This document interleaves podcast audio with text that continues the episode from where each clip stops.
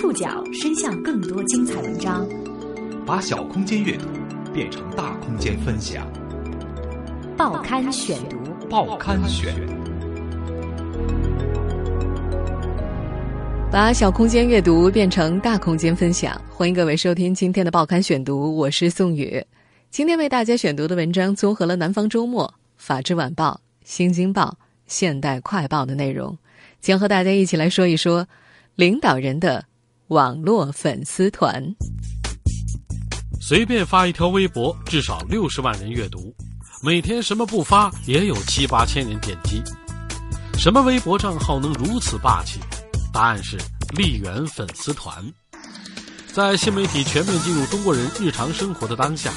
学习粉丝团、向你学习、橙红粉丝团等一大批涉及领导人的公共账号，正通过微博、微信等新媒介，改变中国百姓对他们的固有印象。报刊选读今天为你讲述领导人的网络粉丝团。当身着深蓝色大衣的彭丽媛刚一亮相，立刻吸引媒体的目光。镜头中，彭丽媛形象秀丽端庄，有俄罗斯媒体就认为，这让习近平的访俄行程增添了不少温馨和柔性。我们现在听到的这个新闻片段来自二零一三年三月份，当时初登国际舞台的中国第一夫人彭丽媛，凭借端庄优雅的气质和时尚亮眼的着装，一亮相便引起全球媒体的关注。而在网络上，网友们也自发地掀起了一股追逐第一夫人的热潮。各种粉丝团、后援团像雨后春笋般涌现。时至今日，在第一夫人粉丝团当中，人气最高的当属微博账号“丽媛粉丝团”。开通两年多，这个微博的粉丝量已经累积到了四十二万多。根据经营这个账号的微博博主透露的数据，现在他每发一条微博，至少有六十万人阅读；每天什么都不发，也有七八千的点击量。根据《法制晚报》二零一三年的报道，运营这个账号的博主信芳，八零后，杭州籍，在北京一家上市公司工作。那篇报道当中称呼她为方女士，在微博上，方博主的认证性别也是女性，但是在《南方周末》最新一期的报道当中，将其称呼为方先生。不过在今儿的节目当中，我们就不纠结于博主的性别了，暂且称呼他为小芳吧。还是来说说小芳所运营的这个人气超高的粉丝账号。丽媛粉丝团的首页，就是二零一三年三月彭丽媛第一次随习近平出访俄罗斯等国时，她和习近平站在飞机舷梯上挥手致意的照片。也正是这张照片，让小芳萌生了运营这个账号的想法，并且她把这张照片放在了微博首页。没想到彭丽媛的出访照片让这个丽媛粉丝团的微博在一夜之间爆红。当时央视新闻联播把账号的截屏图片播出了三四秒，仅仅过去半个小时，丽媛粉丝团就从两百增加到几万粉丝。小芳并不清楚自己算不算彭丽媛的粉丝，之前她只关注作为歌唱家的彭丽媛，但是她同时也喜欢其他歌唱家。他开始经营丽媛粉丝团这个账号之后，发布的内容不光是政治，更追求的是趣味。比如在二零一五年三月十三号早上七点，丽媛粉丝团就发了一张照片，习近平站立着，注视着正在桌边写字的彭丽媛。图片说明就两个字：“早安”，后面还有一个打哈欠的动画图标。小芳说：“同样的图片配不同的台词，效果会不同。”这个微博账号里转发五万条以上的有好多条，大 V、段子手都帮着转。小芳透露自己发的东西比较活跃，不会那么死板。她还表示，丽媛粉丝团所发布的每一条微博都是自己的想法，没有任何人帮忙。好处是粉丝们很喜欢，甚至还有粉丝跟她说，自从关注了你的账号，都爱看新闻联播了。小芳跟几个粉丝有私交，平时没事儿会聊聊天儿。偶尔，他也会收到有粉丝私信给他的材料，比如像拆迁了、城管打人了、揭发官员腐败的东西，每天都有很多。粉丝们认为这个账号揭发会有用，但是从一个微博账号运营者的角度来看，这些都没有验证，可能不真实。小芳觉得这些东西都带着情绪，他肯定还是要宣传一些正面的东西。因为经常发布有关彭丽媛的内容，新浪微博的项目经理时常跟小芳联系，将她的微博内容推荐到热点排行榜当中，影响力大了，一些广告商也主动找上了门。从二零一三年运营至今，除了发布有关彭丽媛的内容，丽媛粉丝团也发布过不少广告。比方说，他曾经做过一个马拉松比赛的广告，当时对方提供一个文案给他，他审核过，把赛事时间和地点告诉了自己的粉丝。在这位粉丝团账号的运营者看来，广告可以做，但需要有选择，比如发化妆品广告什么的，肯定是要拒绝的。名气大了。带来的不只是广告，有不少人想收购丽媛粉丝团这个账号，有企业老板想用它搞宣传，也有人想拿它做慈善。小芳说，有人出十万来买他的号，他没有大业。二零一三年，丽媛粉丝团开通一周左右，小芳才发现新浪微博上还有一个学习粉丝团，她不知道这个账号是做什么内容。直到有人在丽媛粉丝团的评论里艾特她，才知道这是关于习大大的微博。报刊选读继续播出：领导人的网络粉丝团。学习粉丝团的创办者名叫张宏明，也是八零后。二零一三年，学习粉丝团爆红之时，曾经引发外界对博主神秘身份的猜测，甚至谩骂和攻击。后来人们知道。出生于一九八五年的张宏明是四川人。二零零八年，由于经济原因，大学肄业，随父母一起到无锡打工。如今，他生活、工作都在无锡。张宏明换过很多工作，当过送货员、流水线工人、服务生、商场促销员和壁画制作工。在运营学习粉丝团之前，他一直没有找到让他很享受的工作。二零一二年十一月二十一号。十八大闭幕一周之后，张宏明在新浪微博上注册了一个名为“习总粉丝团”的微博。最初，微博无人问津，但是也没有逃过微博小秘书的关注。张宏明发现自己的 ID 时常显示乱码，有时发不出微博。他给客服打电话，得到的答复是：个人用户不宜发布有关领导人的专门内容。张宏明觉得可能是微博名有问题，恰好他在网上看到有网友戏称。现在官员们都要贴“好好学习”了，他觉得“学习粉丝团”这个名字语带双关，于是他就改了微博名。学习粉丝团真正迎来第一波热议是在二零一二年十二月初，张宏明直播习近平上任后视察广东的时候，他用近三十篇图文近距离的展示了习近平的视察过程，有些消息比官方媒体新华社还要快速。这年的十二月十二号，美国的《华盛顿邮报》发表文章称，习近平在上任之后，广东考察的一举一动都被一个神秘的微博账号称赞和记录着。一夜之间，学习粉丝团的粉丝数暴涨了两三万。很快，国内的众多官媒也关注到了他。最近在网上呢，出现了一个非常神秘的微博，名字叫做“学习粉丝团”。神秘微博。就贴身直击习近平总书记出访，学习粉丝团受到了大家的广泛关注，甚至有不少人猜测，学习粉丝团可能不是出自普通的草根级网民之手。如果不是普通网友，博主很有可能是新华社记者或者中央办公厅的工作人员。对于种种猜测，这个大学肄业青年并没有刻意去澄清，而是尽力隐匿消息来源，营造自己的神秘感。这种神秘感为他带来众多粉丝。从二零一二年十一月运营学习粉丝团微博账号至今，张宏明已经拥有了两百六十九万粉丝了。这有点像一种悖论：一个力图打破神秘、推广新领导人开明亲民形象的微博，自身反倒神秘起来。随着越来越多的媒体采访他，大众逐渐了解。这个看似神秘的、经常发布习大的贴身照片的账号，其实并没有什么神秘的。张宏明所谓的神秘力量，其实一个笨办法。他通过网络搜索照片，还和很多见过习总书记的记者和普通人都建立联系，向他们求照片。顶着学习粉丝团的名头，很少会有人拒绝他。一位文化传播学者曾经说过：“学习粉丝团为什么会火呀？就是因为太神秘了。这种去神秘化的信息，就会给公众一种极大的猜测。学习粉丝团的影响力持续扩大之后，张宏明还开通了微信公众号，经营起了淘宝店。二零一四年国庆，他在微博上发了一张习主席撑伞的照片。当时有网友留言说：“习主席这个伞很霸气呀，哪里可以买到？淘宝上有没有？”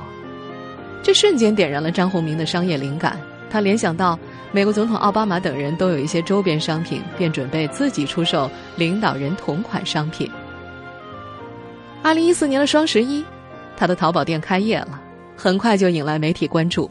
有人呢忙着舔手指数钱了，他就是习大大的忠实粉丝儿，学习粉丝团。跨界开了同名网店，卖起了长尾杯、国宾伞，称习大大同款。不过呢，文章也引用了律师的观点啊，这可能涉及到违法侵权，一是涉嫌违反广告法，二是涉及虚假宣传和不正当竞争。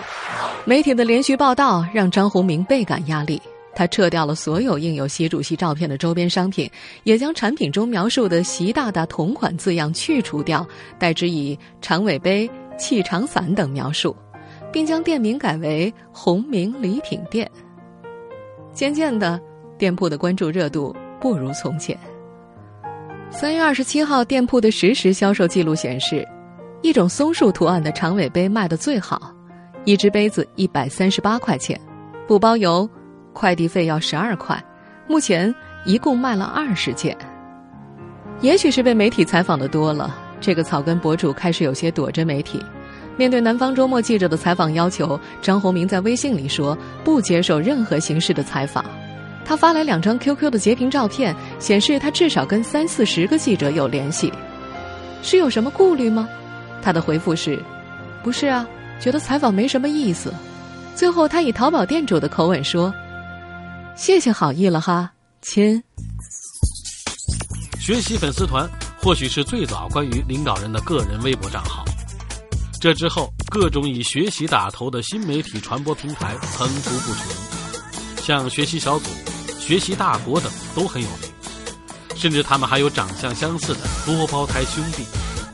报刊选读继续播出领导人的网络粉丝团。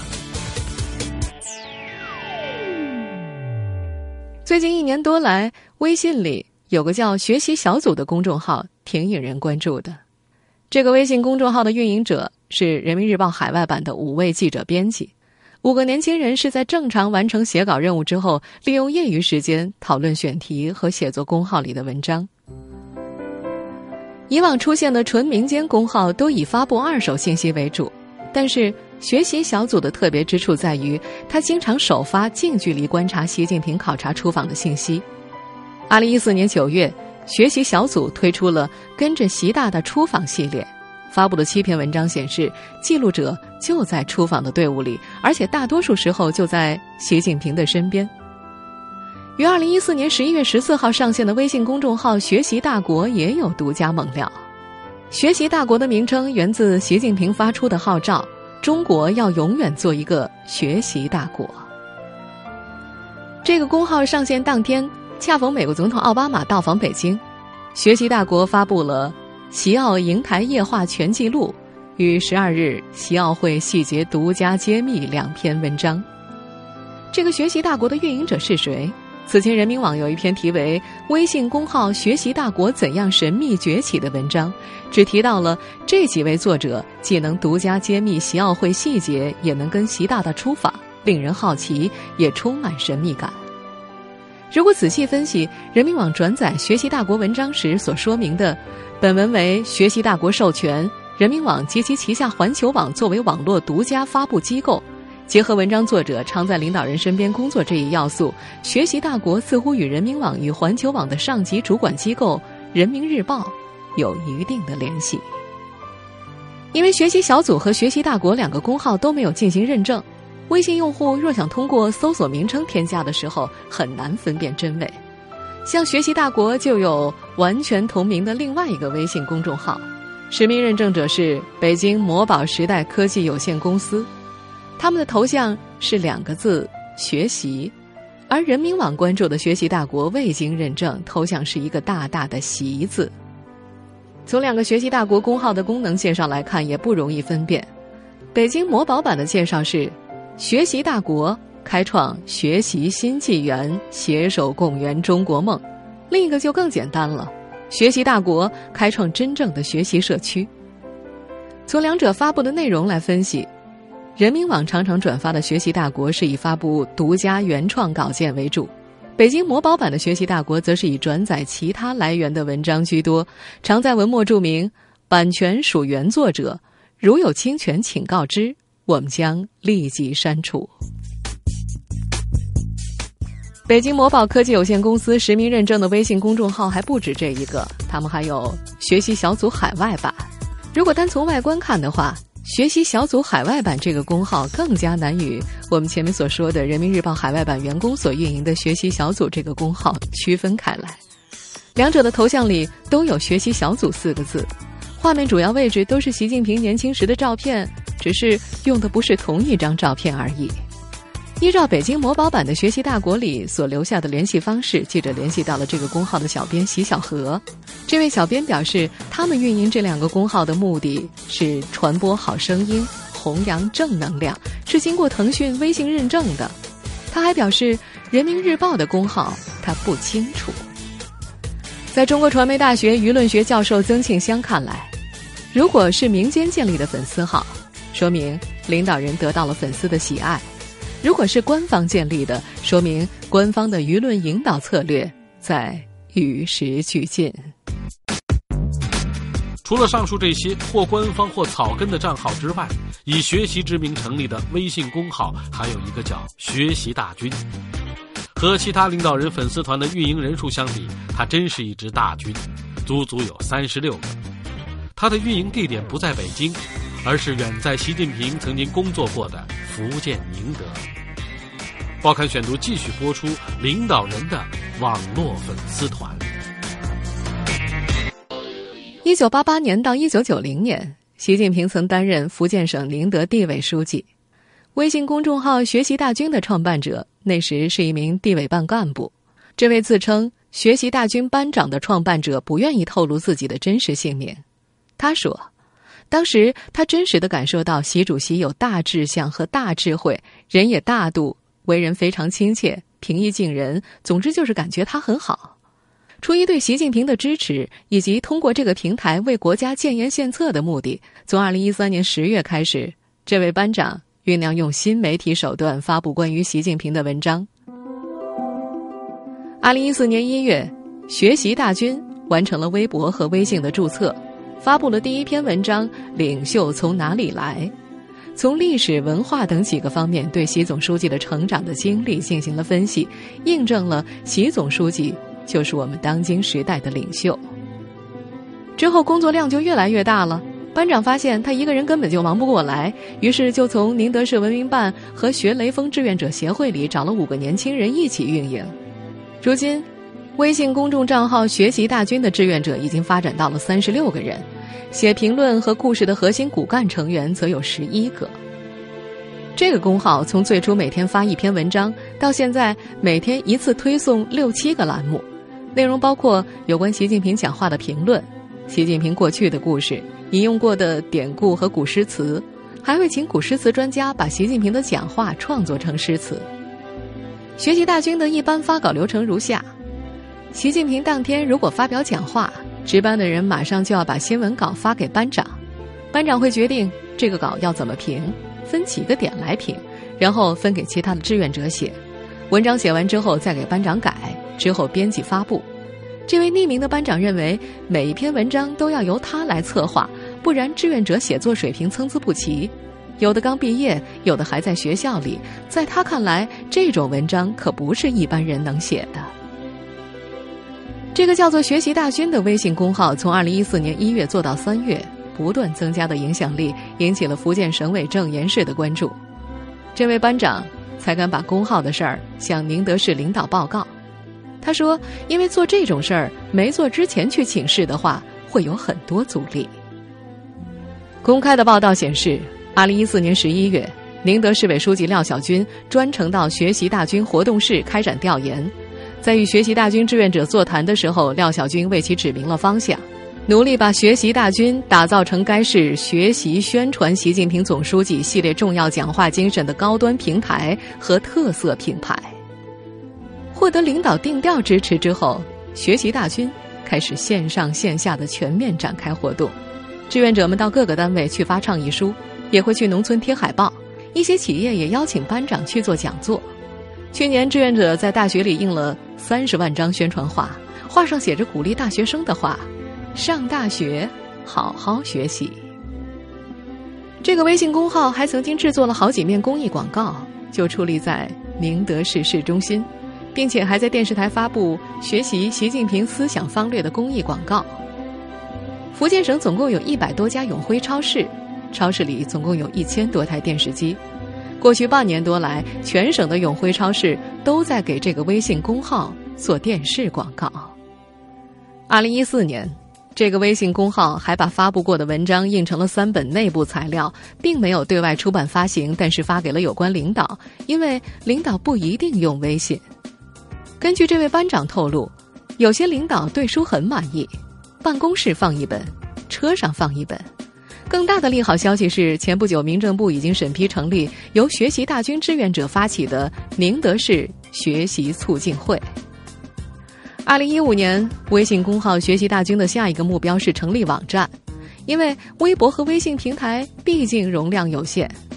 前几天，习近平一天出席四个活动，但是为了协调板块内容，学习大军的微信一次推送只能够发送一个活动的评论。班长认为。建立网站的另一个作用是，有的老干部不会用微信，只会用电脑上网。有了网站之后，他们看文章也会比较容易。除了习大大和彭妈妈，如今新媒体平台上出现了越来越多的领导人及领导人家属粉丝团。这些公共账号正在一点一滴的改变中国百姓对领导人的固有印象。报刊选读继续播出：领导人的网络粉丝团。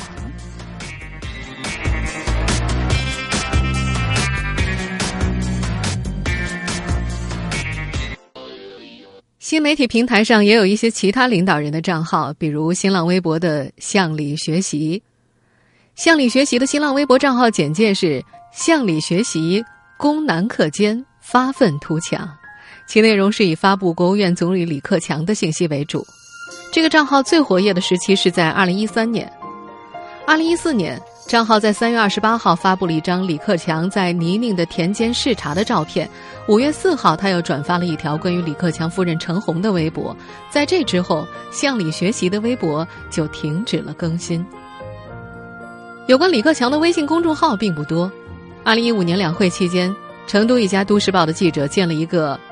一刻经济学，账号的官方介绍里写着：“一刻经济学作为第一个关注克强总理的微信公众账号，和你一起关注为民干实事的总理，学习他的经济思想，也更关心他的一举一动。”但是至今为止，这个公号没有公开发布过文章。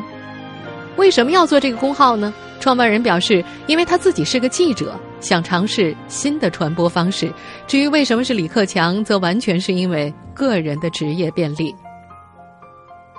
新浪微博上也有关于李克强夫人的账号“陈红粉丝团”，这个账号的活跃度并不算太高。截止目前，三月份只发了两条微博，一条是在三月五号全国人大会开幕当天发布了一张李克强做政府工作报告的照片，并配以“强哥棒棒哒”的文字说明。三月八号妇女节当天，他又发了李克强与陈红站在飞机舷梯挥手的照片。说了这么多的领导人粉丝团账号，大家不难发现，运营这些粉丝团账号的博主大多选择了匿名，尤其是一些草根博主。这和国外的领导人粉丝账号有很大的不同。中国人民大学新闻学院副教授刘海龙说。国外的宣传有专业的公关公司或者团队运作，这些机构和群体本身的身份是公开的。但是，在中国传媒大学舆论学教授曾庆香看来，出现这些账号本身就是一种进步。这些或草根或半官方的粉丝团主要发挥了这些影响：首先，它有利于领导人号召力的提升，有助于凝聚人心，因为这样的粉丝团最有群体极化的功效。其次是能够推动大家对于政治问题的思考。第三，由于网络传播很容易扩大领导人的影响力。第四，会让这些粉丝们对领导人产生一种亲近感，尽管这并非真实，但是会让他们的心理距离缩短了不少。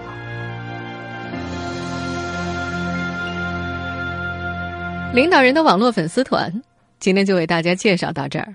我是宋宇，感谢各位的收听。今天节目内容综合了《南方周末》《法制晚报》《新京报》以及《现代快报》的内容。